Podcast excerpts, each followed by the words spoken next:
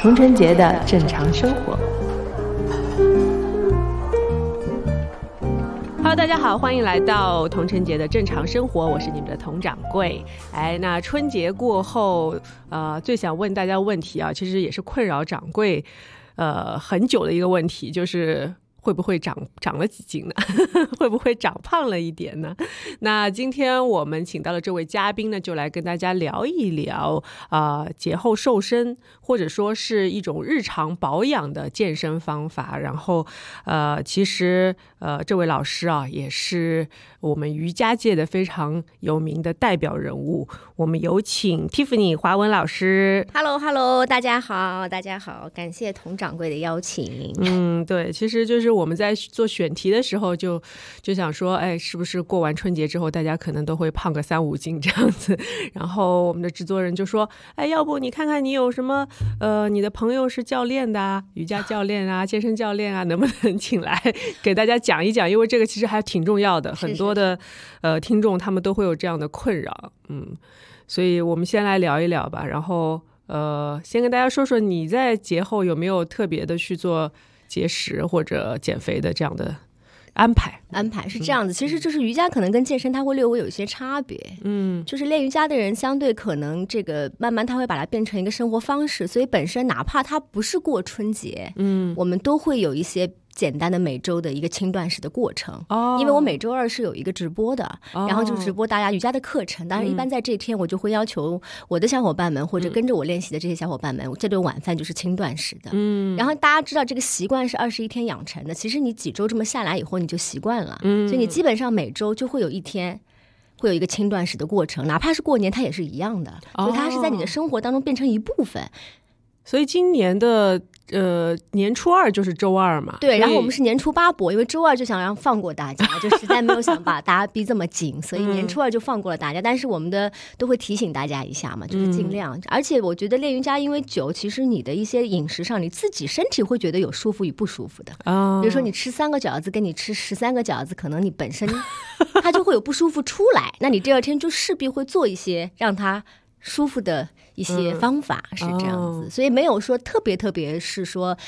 呃，因为前几天吃很多，所以后面几天一定要这样子。他好像是每天每天在这个习惯当中养成。哦，所以就是其实跟着欧玛来一起练瑜伽的小伙伴们，他们都会有一个长期的，比如说一个是练习的习惯，对，一个是饮食的习惯，对对。所以这样的习惯一旦就是固定化下来之后，我们可以理解为就是哪怕你有一一两周的稍微一点点的小放纵，其实也是很快会把它找回来。是的，是的，是的，因为过节是中国最大的一件事情嘛，对不对？所以我觉得大家这个精神。上放松一下是很正常的，而且因为北方南方习惯不一样，北方吃饺子的，南方吃汤圆的，这样这些很多的碳水下去啊，它可能势必会长一些分量，而且你会思想上比较放松，可能会躺着比较多，对，看剧什么的，对，所以说势必上你的运动量会少。它其实有时候不一定是说摄入的东西多了，是你消耗少而已。嗯，这样子。对，那讲到这里啊，我们再郑重的介绍一下 Tiffany 老师。对，然后 Tiffany 老师，因为我们两个认识已经快十多年，我们那天两个胖了一下，对吗？大家有胖了一下，就是非常上海的讲话，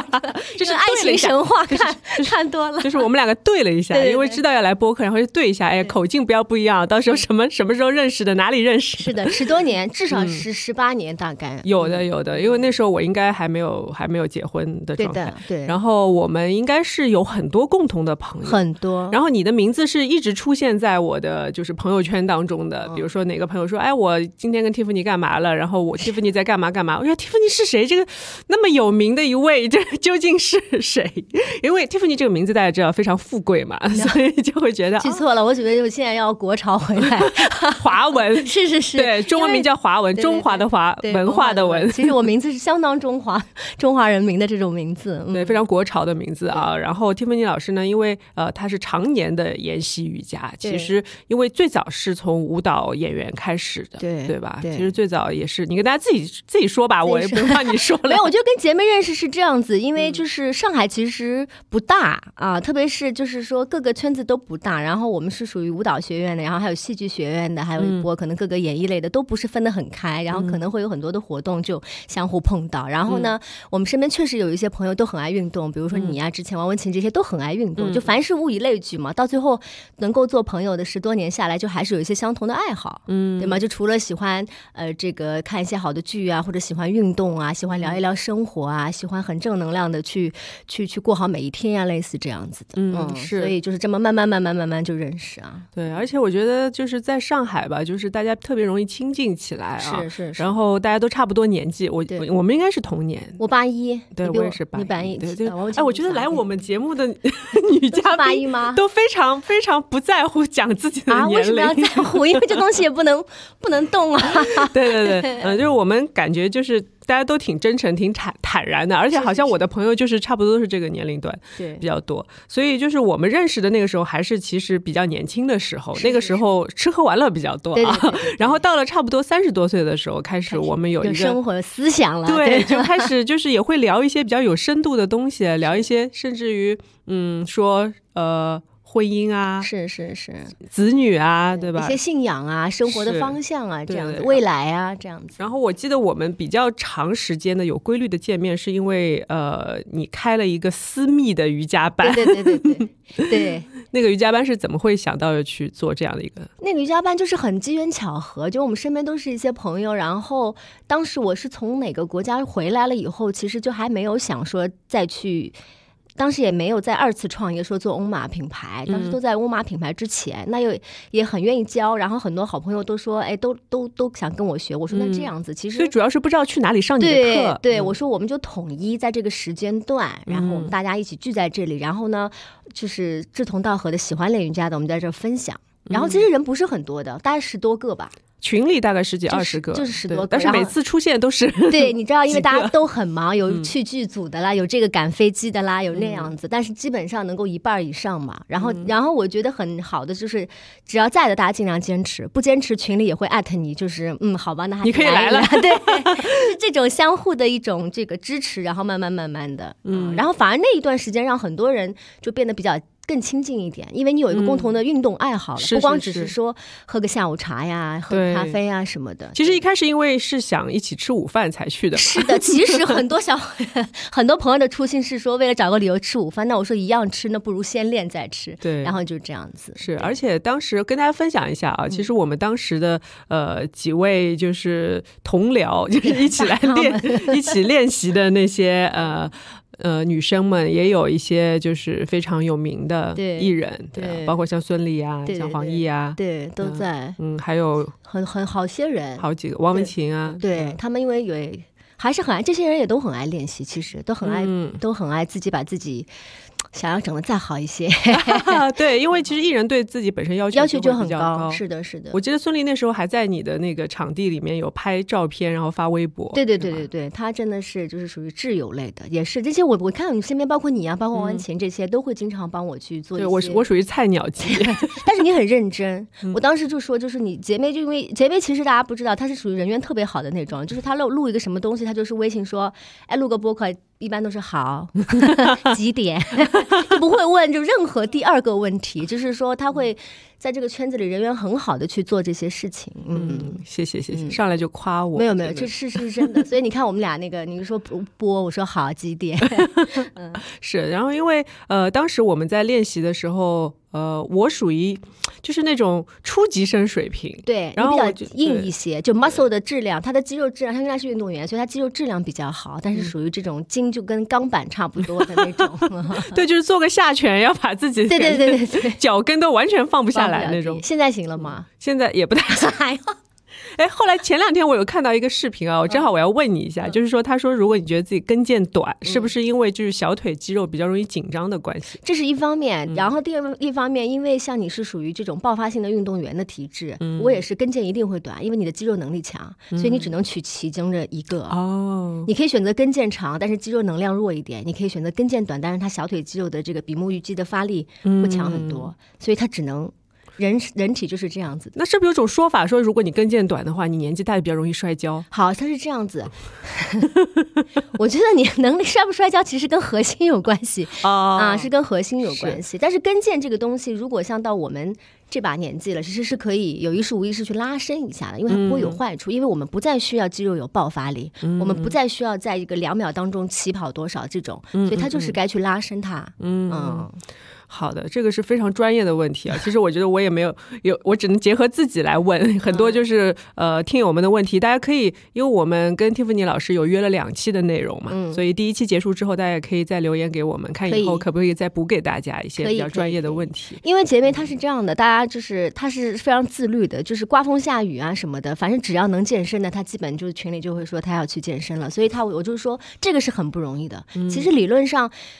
你真的到那儿了，能不能减少什么三十卡路里、五十卡路里，真的没这么重要。你到教室里换上你的衣服做这件事情，它其实 somehow 已经已经改变了一些东西了。是因为有句话不是说嘛，其实最健身最难的是什么事情？就是穿上你的运动鞋。出门，出门。我们练瑜伽要最难的是打开瑜伽垫啊，因为打开了以后都不是事情。对，哎，我今天早上就有这样的感觉。我今天早上，因为我过两天要拍拍杂志，然后这两天因为过年还是多吃了一点，我早上想说，哎，我要不要空腹做个 hit？嗯，然后就说，哎，会不会？会就给给自己，就是这个时候脑子里非常活跃，你知道吧？就开始对话说：“哎呀，会不会低血糖啊？会不会受不了啊？会不会很累啊？哎呦，洗完澡会不会来不及出来啊？”就是大概斗争了十五分钟，然后呢？后来起来看到帕梅拉的身材，就觉得不行，是一定要去，是，然后就就就含了一颗糖，嗯，因为我特别容易低血糖，所以我就嘴里含了颗糖，把 hit 做完，嗯，可以的呀，hit 多少分钟？现在？十五分钟，hit 现在其实强度还是蛮大的，就是在比较短的时间里面，很强度的去做一些训练的。是，然后因为我推我也推荐给大家，如果就是呃肠胃或者低血糖的方面没有特别大问题的嗯。朋友们，其实可以尝试空腹的 hit 或者空腹瑜伽。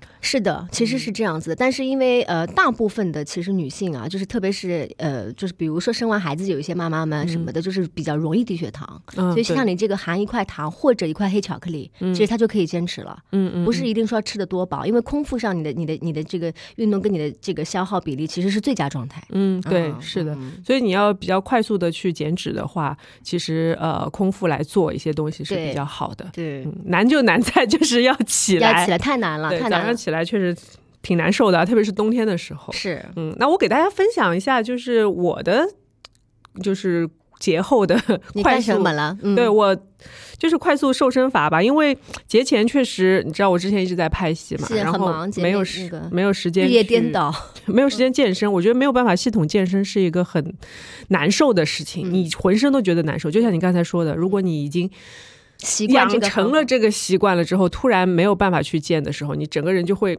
包括你的状态都会当下来，嗯，然后所以我节后就是想说快点把状态找回来，所以差不多从初三开始就开始忌口了，嗯嗯嗯，初三开始就基本上就是吃呃蛋白质和蔬菜，嗯嗯，然后碳水变得很少，或者说碳水有的时候我就吃一些粗粮什么的，嗯嗯嗯，然后。呃，基本是无油的状态，嗯，差不多，呃，再配合上运动，每天不管是有氧啊、或者是做一些核心的练习，嗯，大概一个礼拜差不多三五斤是，可以到三五斤，那就说明你还是很容易，就是这个体质还是很容易。我觉得是春节时候吃太多的饺子，嗯就像你刚才说十三个饺子，我说嗯，是我吃的，那天是怎么在对？就然后呃，那你胃其实容量还是有的，因为你吃得下，其实是胃的容量还是有的，对，而且就是。你工作的时候，你会有一个想一想要吃东西，就是对，你就想不行，太累了，我再不吃，我肯定要撑不住。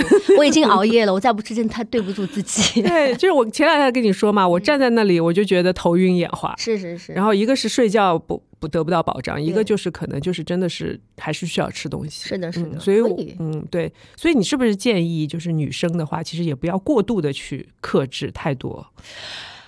这个还是跟个人性格啊，我就以瑜伽方面来讲嘛。其实瑜伽 真的是比较讲随缘的，而且其实胖瘦这件事情哈，比如说这个大家就我那天也跟你这么聊，我说其实基因占七成，嗯啊，就是好残酷啊，这是非常残酷的现实，就是你承认也好，你不承认也好，就是说这个事情是在这里的，这个就是人类繁衍下来这个基因这件事情。但是有三十三层你是可以去通过努力的，对。但这个三层残酷在就是说，有的人能不能坚持？因为有的人你会发现他可能痛并思痛的减下了三十斤，嗯，他可能这一年 OK 了，然后他第二年就实在没有办法再这么扛下去，他可能一直又回来了，嗯嗯嗯嗯。那其实瑜伽里面，我是建议大家，第一。就是，我觉得健康是在第一位，不是胖瘦，胖瘦是第二位，是胖瘦是第二位。因为大部分人，毕竟像你是演员，像呃这个模特，像我是老师，他是我们是职业上有一定的需求，嗯，对吧？而且你有这个习惯，那其实对于大部分的人来说，他其实健康在第一位。对你能不能能够这个这个很好的状态去工作，睡眠安稳，这个正正这个每天三餐这样子，这是第一位。然后我们再来看胖瘦这件事情，是这样子。当然。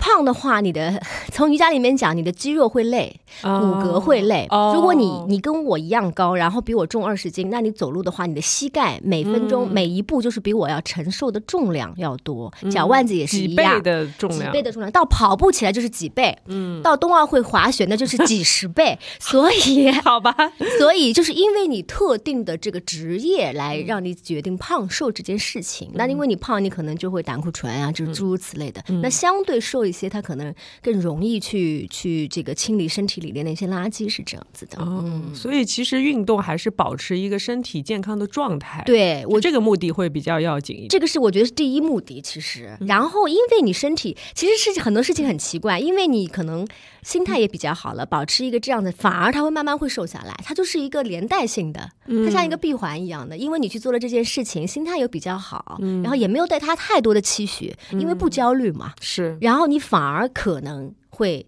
瘦一些下来，因为有的小伙伴我也知道，我们身边一些健身，包括你们身边一些，就很爱上秤，就每一堂上完课要上秤，每天这个就是一件很焦虑的事情，要量体脂，要什么？但是我就还是说，如果职业有需求，OK；如果其实职业没有那么多的需求，就放过自己，就可能一周我们称一称，或者换季的时候称一下，其实大多就就 OK 了。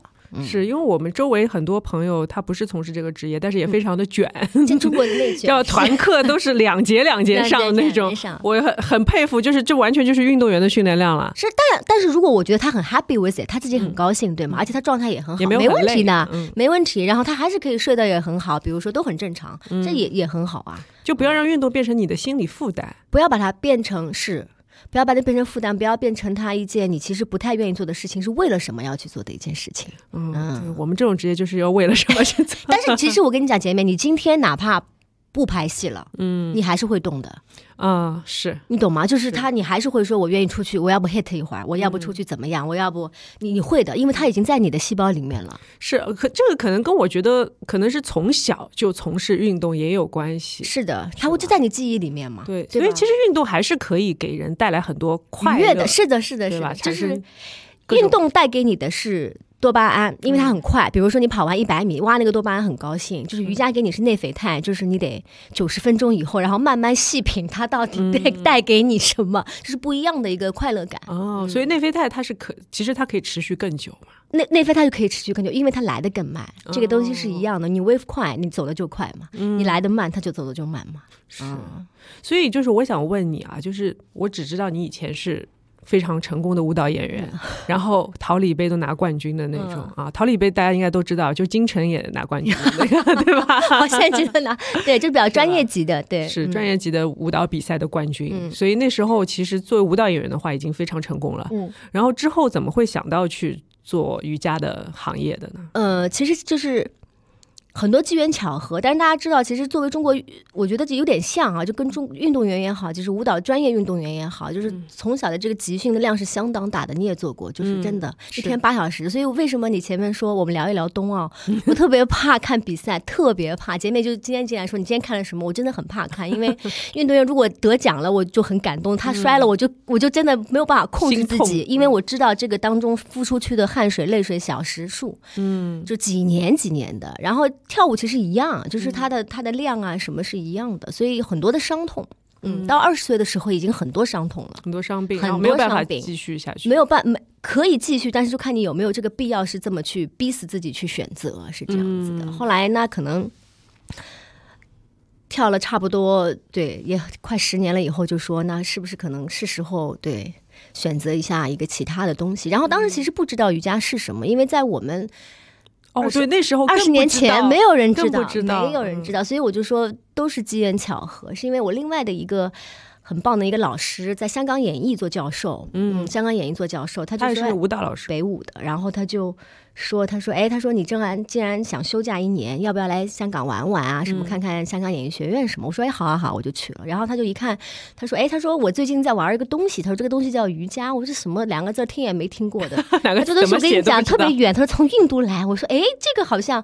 所以我就说人跟人跟字儿词儿，它都是有连接的。就我一听，我就说。”这个有意思是什么东西？你你告诉我一下。他就当时他其实做了一套很简单的拜日式给我，就上啊下下啊上啊上啊下。啊我说这其实 somehow 跟舞蹈的拉伸有一点点像。他说是，他说因为像我们这种直接如果退下来不跳是很难受的，因为你身体八个小时在持续的练习嘛，所以他说你可能要找一个东西在中间，就是可以让你拉伸，但不至于说那么累那么累啊。我说在哪儿？他说就三三号这个东西。然后当时是没有任何网络的，对，没有的，拿什么什么小 什么那个百科没有，什么都没有。百度当时有了，嗯，然后就我就开始去打，就是瑜伽是什么，然后就三号就找到在印度起源，印度起源有分多少种，当然都是从小白开始的，嗯，然后就知道有个东西叫叫有个城市叫 Mysore，Mysore 是印度的城市，对，一一个特别小的一个城市。那我就说。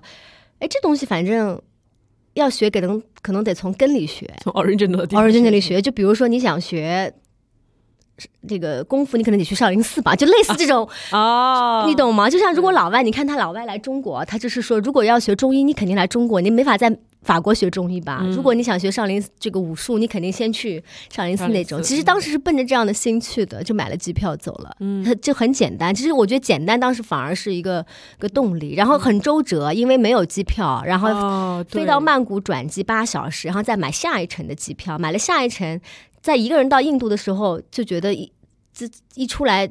惊呆了，就是这个城市怎么是这样子？很破吗？然后有很多很多小孩乞讨，直接就奔过来。就当然，我觉得对我现在回想起来都是很好的事情，都是很好的事情。经历就是经历。然后你一步一步坐一辆车，然后你会发现那里是没有来回车道的，就是所有的人在一条道上开。然后我就不敢看嘛。后来我想，如果是死，可能是天意，所以也无所谓。就是你慢慢会在这个过程当中去学习，悟到一些东西，悟到一些东西，然后就没有那么定真，然后就。然后再找到这个我我人生的这个最重要的这个老这位老师 Patabi Joyce，他已经去世了，去世了。然后当时也是九十快九十的高龄，嗯啊，还在收徒弟，九十岁还在收徒弟，对。然后就是机缘巧合一路，然后也有碰到一些好心人指引，因为 Mysore 这个城市当时没有中国人。哦，肯定没有中国人，现在都不现在也没有中国人？全世界去学的，可能欧洲会比我们早一些，所以当时的那些，包括现在也还在联系的一些朋友，都会帮你的。就比如说，你是来学瑜伽的吗？因为在那儿所有的外国人，只要是外都是学瑜伽的。他见到你一个陌生的脸，他就会很 nice 的说，你可能需要帮助，因为你住哪儿，吃吃什么，嗯，对吗？老师这个教室怎么上？这个学费怎么付？他有一系列的问题的，出行怎么样？所以你在。出行之前你是完全不知道啊，因为你只有到那里才知道，然后你根本不知道碰了谁，所以就是很多，这我当时才觉得像那个联合国一样，有芬兰的，有美国，有欧洲各种小地方的，然后亚裔的，有欧洲呃那个亚呃美国、日本的，sorry，还有韩国的，一些都有的。然后它像一个小联合国一样的，也很也很高兴。其实，在那时候是很高兴的一段日子。嗯，年轻啊，也是敢往外闯，真往外闯。现在可能爸妈都说这。你还安生一点吧。印度一个人，你印度就是我的印象当中啊，就比如说你让我去孟买或者大城市，大城市我都我都有点。不太放心，是是是，因为据说就是那边的水啊，就容易还有人拉肚子啊，类似是。但是就是他是那种初生牛犊不怕虎的这种心态吧。嗯，但我觉得你的性格一直是这样的，就是你我你应该是我认识的朋友当中之一啊，就是去过全世界很多地方的数量加起来很多的一个朋友，就比较爱跑也爱旅行，就也喜欢在旅行的途中去 去看一些事情，去感受一些生活。我觉得这比较真实，因为有时候我觉得我们在上海久啊，或者在一个地方。久，你会慢慢没有那么真实。一会儿你会起来做这个，然后挨下来做这个，你都约好，啪啪啪啪，就是有规律了，非常有规律啊。反而旅行这个时候会打破，然后旅行的路上你可能会遇到一些人，遇到一些事情，有好的有不好的，嗯，然后你要去处理，你要去解决，你要想办法。我不知道你可能要去 mingle，然后你会会打破一些你的日常的这些规律，嗯，就是我就还蛮喜欢这种，所以成长嘛，对对对，对对，但是最近都不能出去，所以。最近把上中国能跑的地方都跑。对对对，我我我想起来了，就是 Tiffany 啊，最近他是这样的，就是我们因为有个群嘛，然后定期就会说约一约我们见面。坐在路上，然后永远都是 on the way，on the way，然后就是要么去了云南啊、大理，对，三亚也去很多，三亚很多，因为喜欢阳光，喜欢阳光是这样子。那那时候去印度是学了多久呢？印度是这样，因为印度特别热，它这个地方是没有电的，所以它常年它的温度会从会从没有没有空没有电。没有电啊，所以没有电风扇啊，nothing 热就是只能出去吹自然风。对，其实我跟你讲，以《黄帝内经》现在来看，这个是最好的。但是 真的就是没有靠外界的风的这个地气是最好的。但是当时是这样，他会要求外国人，因为外国人很容易病嘛，他会要求外国人可能在最热的时候四十五度以上要离开，因为他已经很怕中四十五度，天呐，平时大概三十八到四十一中间，他会让你留下来，所以他一年有四个月左右。允许你们进来练习，嗯，然后从每年的四五六七八这种最热的月份开始，他就需要你离开，因为他怕 just in case 什么东西发生，他也没有办法，但是他医疗也没有嘛，不够不够好，是这样子。对，所以我们一般可以在那里允许我们待四个月左右，我一般会待三个月，然后你每年这三个月回去，所以我连续回去了三年。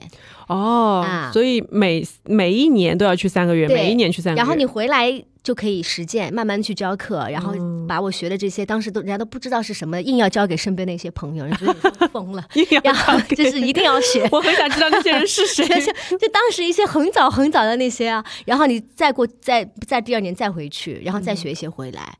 然后我很高兴的是，我觉得中国其实发展是很快的，这个瑜伽这个行业，就我们真的学东西太快了，对对，就是突然一。发现 somehow 怎么开始这件事情，大家都知道了哦，对吧？你会发现突然有一天，哎，我也我也不知道怎么怎么就你可能是我影响多一点，我会。不停的讲，但是很多人，比如说他不爱运动的，他也知道这个是什么了。对，可能就是一种猎奇的心理吧，就是想这个东西，首先这两个字是什么意思？对对。然后这个东西，因为看到一些可能照片、一些报道，哎，那些大师们他们就是跟神仙一样的，是是是，会 飞起来的那种。对对对，就不管什么方法嘛，反正他就慢慢的就知道了。其实中国是到大概。大概要到零几年，零零三、零二、零二、零三年，他们才就是我们才开始慢慢的知道这件事情。然后你是什么时候去学习的？我差不多就是呃，那零四年左右，我大概零二年去的。零二零二年去的第一回，后来就每年每年每年就回去。然后到零四零五的时候，就上海，特别是上海就比较早。嗯，其他城市可能再晚一些，上海、北京就比较早，他就开始有 studio 啦什么的啊，慢慢的就来了。是，那当时就是比如说像。像你这样去学习的中国的老师其实是很少的嘛。我去的那三年，目前我我去的最后一次，我记得前两次没有没有没有没有人没有没有人，因为路径太复杂了，然后回来干什么？就是他有太多 question 了，太多 question 了。所以你当时就是只凭着自己自己，首先是喜欢这个东西，就这个东西给到你灵感，然后你就想说我去试一试。对，因为。因为身上有很多的伤痛，嗯，在印度待的第一回，就是因为它很热，热手首先对伤痛就比较好。后来我发现伤痛比较减轻，然后他这个一套做完，就是啊，他我们当时在学全部叫阿什汤加嘛，嗯，他完全做完以后，你会发现这个伤痛没有加，然后慢慢在减少。我就发现，哎，它可能是有有用的，有用的，但是我还没有不够能力去 figure out 怎么有用，所以你需要花更多的时间。它像研究是一样的，嗯，那我就想这个东西可能。有的玩儿，因为第一，我先解决我自身的问题。我先不说从业啊，什么帮别人不说，你先把自己问题解决好吧。你也不能瞧这个腿，因为我们腰肌跟颈椎、膝盖都是有巨大的伤痛嘛。对我这些都不解决好，我不可能再出去教别人嘛。所以我就其实花了几年，那几年把我自己的身体调到在一个比较好的状态。嗯，哦，那这个原动力还是比较 make sense。是是是，因为你会不痛了，然后你会比较舒畅，然后你不太会失眠，你觉得身体在一个舒服的情况下。嗯，所以。其实你的实践也是告诉大家，其实瑜伽对呃很多的伤病的恢复啊，包括对人体的肌肉的一些，对我是活例子，就是就都是有好处的。是的，是的，所以我一直建议我身边是运动员的朋友也好，真的都去要去拉伸。嗯，然后对一些跑马拉松的，我就经常时时刻刻就婆苦口婆心，就是跑前热身，跑后拉伸。嗯，是。那你觉得瑜伽就是呃，我们再往下聊，就说你比如说你回到中国之后，嗯，那要怎么样继续去练习呢？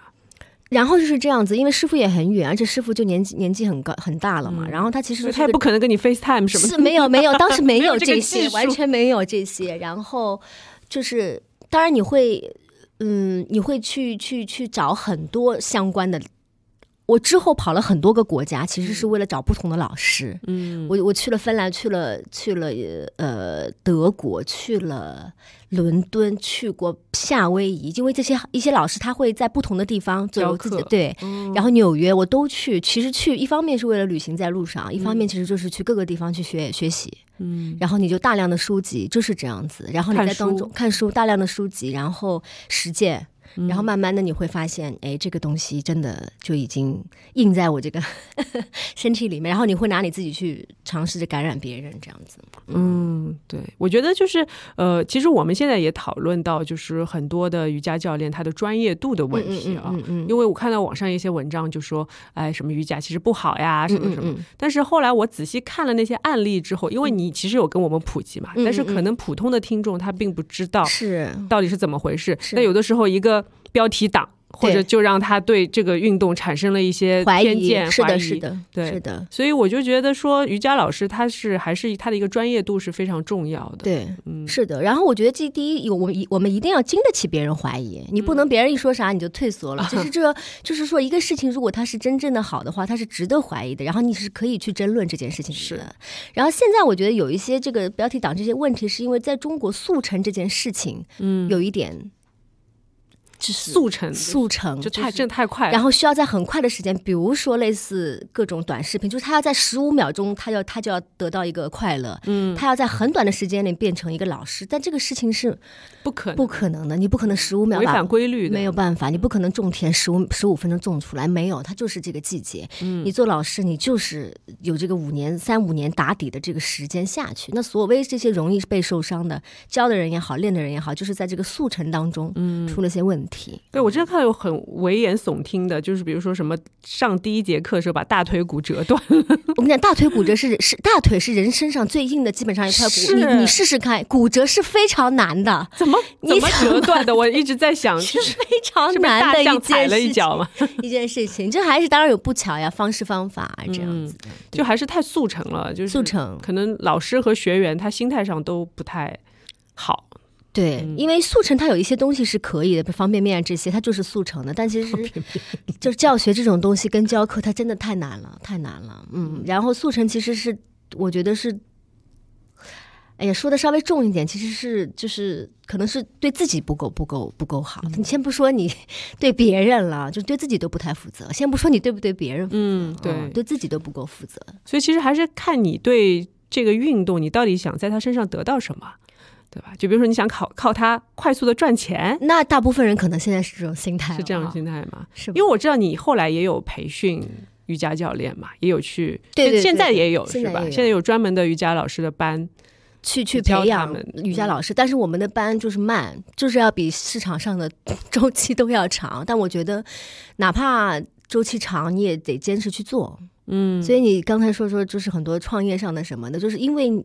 我的一些坚持可能会让，呃，利润啊、利益啊这些可能就会慢，因为你你必须得去坚持啊。当然，你可以选择快一些，可能会利益更快一些。嗯，但是它是不是你要的，对吧？是不是你想要？是不是你你这个作为创始人初心想是这样子的？是。嗯，那说到创业，其实呃，再给大家普及一下啊，我们的蒂芙尼华文老师他有一个属于自己的瑜伽品牌，叫做叫做欧玛。对，欧玛，欧玛是为什么叫欧玛？呃，欧玛其实是这样子，其实是有有几个不同的那个寓意啊。其实就是在瑜伽里面有一个词儿叫嗡，就是每次上课前我让大家一起唱诵。那这个呢，其实是在这个经书里面，四千五百年前的经书里面是宇宙的第一个声音。嗯，宇宙它从这个爆点出来，它的第一个你听得到的声音就是嗡。就是 O M 胸腔共鸣的那个，对它其实是对调息也很好的，所以我们上课跟下课会大家唱诵一下。哦，我真的我，但是我真的有发现啊，其实每一次，就比如说，因为对我来说练瑜伽是一个压力挺大的事，对，就拉伸嘛，然后就苦的要死，对我没那么擅长，你知道吗？像有些可能天生比较柔软的小伙伴，他就很喜欢。然后我，但是当我坐在那里开始盘膝而坐，然后开始念那声。嗡的时候，就整个人就可以放松下来，对，然后觉得啊。今天应该是个愉快的过程。是是是是，它其实它是很多层、很多字、很多词、很多声音，它其实有它的能量的。嗯，那至于每个人能感受到多少，这是跟你身体的这个通透度啊，或者你给不给这个机会他去感受。因为大部分人可能太繁忙了，他在地铁里，他听着耳机，他刷着抖音，anyway，他一同时太多吸引眼球的东西，他 catch 不到这个声音。我先跟大家讲，你们现在闭起眼睛，这个声音一直是在在的。嗯。他这个声音从来没有断过，但是你大部分的人是听不到的。在白天，有可能你晚上睡觉前快要入睡那一刻，你可能会感觉到耳朵有一些嗯，但是这个声音从来没断过。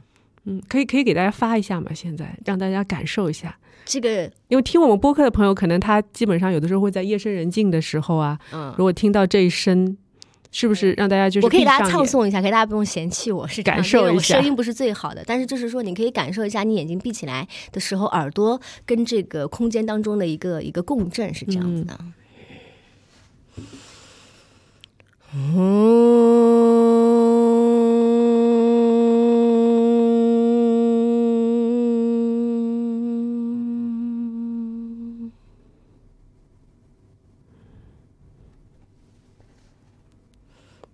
就差不多类似这样子的一个声线，嗯，但是我们在瑜伽里面其实有一波声音特别好的老师，他其实跟歌手是一样的，声音特别特别好，那他可能在这个这个体式上啊排练上他不是很强，所以他其实也是术业有专攻的，嗯，所以我也很喜欢，所以一直一直要跟他们学，但这个对声线要求还比较高，对声线要求比较高，就是唱歌唱的不好听的还不能来，是吧？因为他会他因为每个人的贡献不一样，因为他声音好听，他可能比较容易让你去。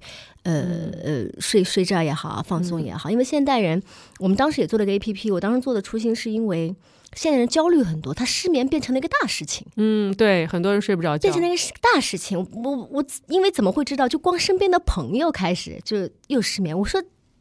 怎么开始就越来越多了？你知道吗？我们朋友还不算那么多吧，然后已经开始不停的有失眠的这种、这种、这种。后来就发现，其实你再往下深探、深深挖，就很多很多很多。嗯，所以欧玛的欧是嗡的意思。对对对。然后 M A M M A 呢？M A 是这样子，其实就是我们家有两个孩子嘛，一个叫。欧文，一个叫艾玛啊，因为其实最终我觉得他就像老师，我的师傅传承给我嘛，就是最终我是不管是传给他们也好，anyone 也好，它是一个传承的一件事情。因为到现在四千五百年了，这已经不是一个快速消耗的事情了，嗯，对吗？就是说，他可能到我这儿，我只是一个过客，我把它 pass 给下面一。一棒，嗯，这个跟前两天给你们看那个 速滑什么那个，就你你传给下面一棒是这样。其实我的意思就是想让他继续有传承的下去。嗯，所以就是其实也非常希望。宝贝们可以也来继承，或者说起码他们可以学习。对对对，可以发扬。他们现在已经可以倒立了，我听说。对对，他们也因为这还是可能习惯嘛，家里因为都在练，所以他也是 所有人都倒立。对对对，家里练乐器，可能小孩都练乐器，然后家里人喜欢倒，他们可能就都在这样。对，因为跟先生相识也是因为教课嘛，是是，所以现。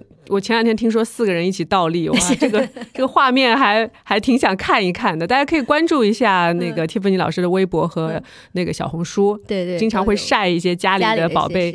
对，我们就比较公开这种就是生活方式啊什么的。嗯，我觉得特别好。嗯，然后说到冬奥啊，其实我们刚才在谈运动员心态，因为其实我们本身都都是有从事过运动，对，所以就觉得哎，今年的。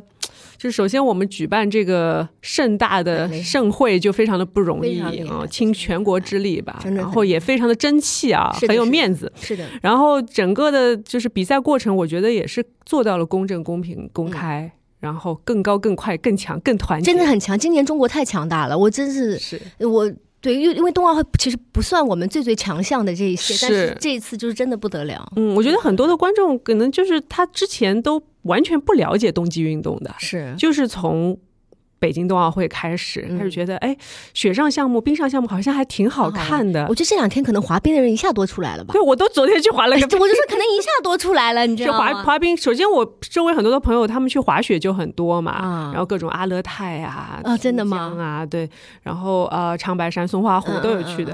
然后昨昨我是觉得滑雪对我来说是还是一个弊，就是我觉得我的平衡能力不好，所以我就。你滑冰也能滑，为什么不能滑雪？滑冰，我跟你说，昨天是这样的，我跟你讲一讲我昨天的经历，就是因为呃。本身就是想说，哎呀，我好像以前滑过冰，因为我以前参加过一个滑冰的节目。嗯，虽然那个节目就是很早就把我淘汰掉了，因为我 我就是一个就是你叫我直接花样滑冰，这个可能性太小了。嗯嗯嗯。但是呢，就是把一些基本的步伐还是学了一下，至少前进是没有问题的。然后我就想说，哎，这个东西是不是跟骑自行车是一样的？就是你会骑了，你就不会忘记嘛。然后昨天我想说，我哎，那我就把这个。捡起来一下，然后就跟冬奥健儿们看看齐啊，然后就去了。结果发现第一脚踩到冰面上的时候，整个人就是后悔，后悔吗？后悔，freezing 住了，一下去就呃，怎么就站不稳了？因为我记得以前冰刀是可以站稳的，嗯嗯嗯，然后后来才发现哦是。自己还是用错了力，嗯嗯嗯，你就找到那个内侧发力的感觉，嗯嗯，然后再慢慢慢慢找人扒着我，然后比我小呃矮好多的一个小女孩子，你知道吗？就她说，哎，我来牵你吧，然后自己慢慢慢慢哦，就终于到了，大概滑了一个多小时之后，可以可以达到就是对，就把以前的感觉找回来一点。嗯，然后这个时候冰面已经变得非常的崎岖了，因为滑的人很多了嘛，嗯嗯，所以大概滑了一个多小时之后，我就说，嗯，差不多可以收工。腿累吗？腿倒还好，因为我一直其实因为这个要归功于健身的效果，腰臀的力量。对对对，就是其实还是一直在用臀部用力，然后导致 K K 昨天就一直在学我滑冰的样子，就撅着屁股。他因为滑的很好嘛，他们天生就是在冷的地方长大的孩子。是的，是的，他就是在在冰面上长大的，哈尔滨嘛。对对，所以嗯，昨天被他嘲笑了一下，所以跟你分享一下这个事情。我今天早上带我女儿呃出门之前。我因为我我比较喜欢羽生结缘的是它很早的一个叫春天，就是很早的一个就是有一个羽生结弦，呃羽生结弦，它最早是这个有一个春天，它里面有一个吻冰的一个一个对，就贴贴边的，对，它叫吻冰那个，我今天早上就放了一下，然后我就幻想着带就可以这样转，就真是漂亮，就确实是漂亮。我觉得其实到最后就真的到比赛场上，其实。就是运动员是都值得尊敬的，其实已经没有不分哪个国哪个国，真的每个都了不起。我看那个那个得得之前得癌的那个也很了不起。但说到那个就是稳冰的那个动作啊，因为昨天是有一个。有一个选手，他也做了类似的一个动作，但是他因为是西方的选手，就觉得他就是肌肉型的，你知道，然后他就贴地，然后没有那么优雅。然后我就想，然后因为解说员还说了，他做了一个跟羽生结弦一样的动作，然后我就说啊，是这样的吗？是同一个吗？是吗？这个他就是感觉就是油腻的贴脸的感觉，你知道吗？人家是稳冰，他是贴脸。羽生结弦可能清瘦，长得又偏。就是很凄美，就是很漫画，对对对对，很漫画，很就二次元的感觉。对，所以他这个，然后又很流畅嘛。我今天早上给孩子看了一下，我本来想接一下，说妈妈，如果我们去滑，我肯定说好。然后他也没说，就我也不知道怎么推这个。说我还是倒立吧，因为我还是比较尊重他们的那个，也不想 push 他们什么嘛。如果他们自己愿意，他可能会学的更好一些。感觉就给他们种种草。对对对，如果不行就也算了。就是想这么美，就还没有种上草，就是。但是讲到雨声啊，其实昨天。因为我们可能播出的时候已经过了一段时间了，但是呃，其实我们录制的时候是昨天他刚刚比完，对对对，然后。我晚昨天晚上就看了那个日本电视台的记者采访，我看了，有点难难难过。他就是感觉看到家乡的那个记者，记者去问他，一下就是说不。而且那个记者，而且他本身也是花样花样滑冰的冠军，嗯，对。然后他们等于他就像他师姐一样的感觉，所以他说：“哎，我一看到你，我就不行了。”对。然后整个人就躲到角落里面，默默的跟自己说：“对不起，对不起，对不起。”对。啊，好惨啊！我觉得少女心啊，就是在这一刻就是。又萌动了一下，是的，是的，就是不容易，确实不容易，就是嗯，但是所有的事情它其实都是有上下的，因为它到了顶峰之后，嗯，它就自然规律就是这样子的，是，然后它就慢慢向下，然后再再再再下，可能他以后就会换一个职业，慢慢可能变成教练，或者是变成培养更好的，他这个就是，对吧？但是他就是因为他的呃经历也好，他的整个的形象的呈现也好，都太接近于神话了，嗯，就是。二次元的人物嘛，是，所以你会对他有一种期盼，有一种长生不老的期盼吗？其实我只要看到他滑冰就可以了。是是，至于他怎么样不不重要，对吗？所以这个也就是我不知道，就是观众和运动员之间的一种 connection，就是说他想，因为他在采访里也说了，他不并不是想拿冠军，嗯，而是说他想要。把最好的东西展现出来，呈现出来，包括更高、更快、更强。嗯嗯嗯，就是他要去做那个四 A。嗯嗯嗯，就是因为他知道，就算他做四 A，可能也拿不到冠军，甚至还会影响到他别的旋转。对，然后他还是，但是他还是要做。嗯而且四 A，他他我看他练习啊，我不知道你有没有看那个视频，练习的视频没看，这种可能得一天翻一百多个，不能不能看，就是看到就是他练四周的时候最厉害的什么是一千一千分钟跳了一千次。一千分钟跳一千次，其实一定要有速度，有 speed 加零。他转完，因为那个转就是零点七秒嘛，嗯，转完然后下来兜一圈，再转，再转，再转，就一千次，一千次，啊，一千次。对，所以我今天看了一篇文章，说说呃，形容羽生结弦，嗯，他就是说他呃是个天才，嗯，但是呢，他又是非常非常努力的，嗯，一个运动员。所以说，他说他的天才可能也就来源于此，嗯嗯。所以我觉得就是，我相信你以前练舞蹈的时候也是这样的，就是。就是你你你会不停的去加练加练嘛，就想达到那个效果。对啊，然后到最后不也不一定为了说一定要拿一就是奖或者什么，因为你已经在这个状态里面了。是的，但是你一定要把这个东西呈现出来。是的，是的，是的。所以花样滑冰其实它也不单。不单单单纯的说是它是一个追求速度或者高度的一个比赛项目了，它因为它跟艺术贴得太近，对，还有唯美啊，还有视觉啊，你连它，你看，连服装它都很讲究，它已经不是光穿一个高级定制，对，就它服装上整个出场灯光，你看它追光跟着，就很多的这些都已经要配合起来了。嗯，是，它是一个很有艺术性的项目，是，所以呃，我觉得很凄美，嗯，观赏性相当好，这可能是所有体育项目里面观赏性最好的了。对，所以雨生说到他。就希望，我觉得他是一个标准理想主义者，因为他是一个射手座，所以我很很理解他。对，因为他名字叫节弦嘛，对他妈他爸爸给他起这个名字的意思就是要紧紧的拉开你的弓啊，什么就好像是这个意思啊。我给大家科普一下，杰妹是这样子，我们有一个群，这个群里面杰妹是这样，每一个运动员出来，他可以把别人基本上 身世啊，这个谁又超超了，这个为什么超超了以后他为什么要这么抄？你看裁判，你看没判对，哎，他就是在每就是相当精准，你知道吗？就是他会可以知道。大部分运动员的身世 是这样子，没有没有，就是比较感兴趣的话，你会去你会去看对，而且每个人就是他最终的呈现，他背后一定有很多的故事的，是，嗯，这都是一些呃，就是我们可以借鉴或者说学习到的一些人生，都是非常不容易的，对，嗯，像我们我的经历的话，像我小时候打篮球也好，后来做模特也好，嗯，背后都会有一段就是非常刻苦的练习的时间，一定要对吧？就是这段时间，其实我觉得。嗯，天天赋固然是有，嗯，但是你怎么样把你的天赋用到极致，嗯，这个就是一个努力，就是你付出努力的不同的程度所造成的了，嗯。嗯，对，所以我们呃向雨生致个敬吧，然后我们呃。这一期先聊到这里，可以。然后蒂芙尼老师也跟我们分享了很多他的学习瑜伽的经历，嗯嗯。然后呃，我们下一期节目来聊一聊欧玛吧。好呀，都可以听你的，聊一聊你的第三个宝贝。好，谢谢大家，谢谢大家。嗯嗯，对，那我们的童贞节的正常生活这一期就先这样，嗯，拜拜，拜。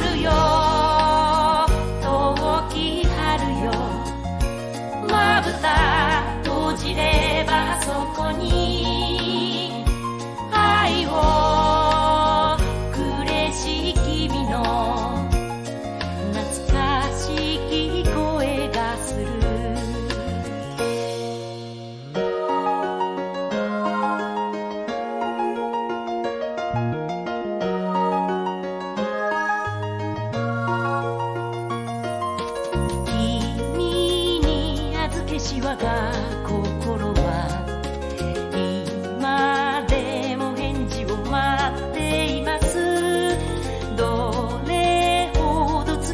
流れてもずっとずっと待っています。